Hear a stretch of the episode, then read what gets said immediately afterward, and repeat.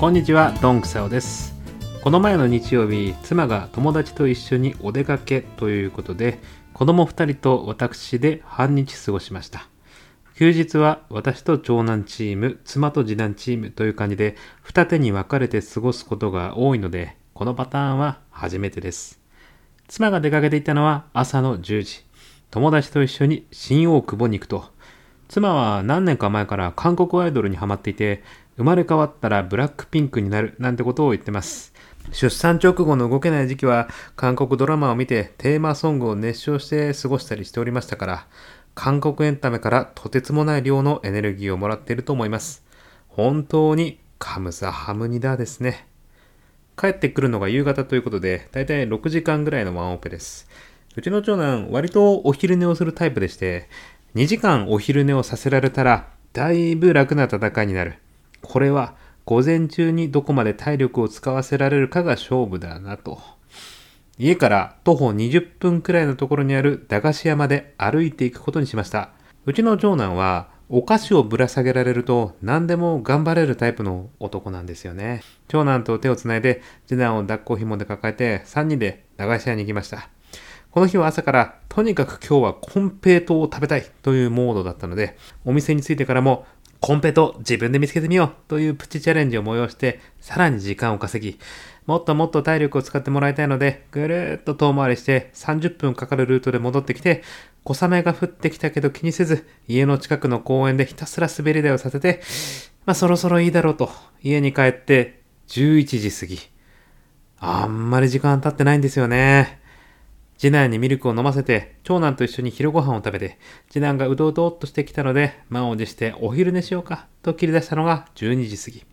長男的には、まだそんなに眠くはないんですけどね、という感じだったんで、寝る気になってもらうために、お昼寝して起きたら、そうだな、だいたい2時ぐらいになったら、いっぱいコンペイト食べていいよ、つったんですね。これが良くなかった。次男がうまく寝てくれて、よし、一人倒したと。もう一人に取り掛かろうと。よいしょと振り返ったら、長男が目をキラッキラさせて、2時になったって言ってくるんですよ。いやいや、だって寝てないじゃん。まだ12時5分だよ。とか言ってると、次男がぐずぐず言って、なんとかあやして落ち着いて、長男の方を見たら、もう時計を抱えてじーっと見てるんですよね。2時になった。うーん。この長い針がぐるーっと一周して1時。そこからもう一周すると2時だよ。わかったほら、ずっとさ、時計見てると時間経たないんだよね。寝よっか。うん。わかった。2時になった。みたいな。コンペイトを食べることが楽しみすぎて、結局一睡もしなかったですね。今になって思えば途中で起きてコンペイトを食べさせれば寝たような気もするんですが、起点が効かなかったですね。こちらも維持になって、このやりとりを延々と繰り返していました。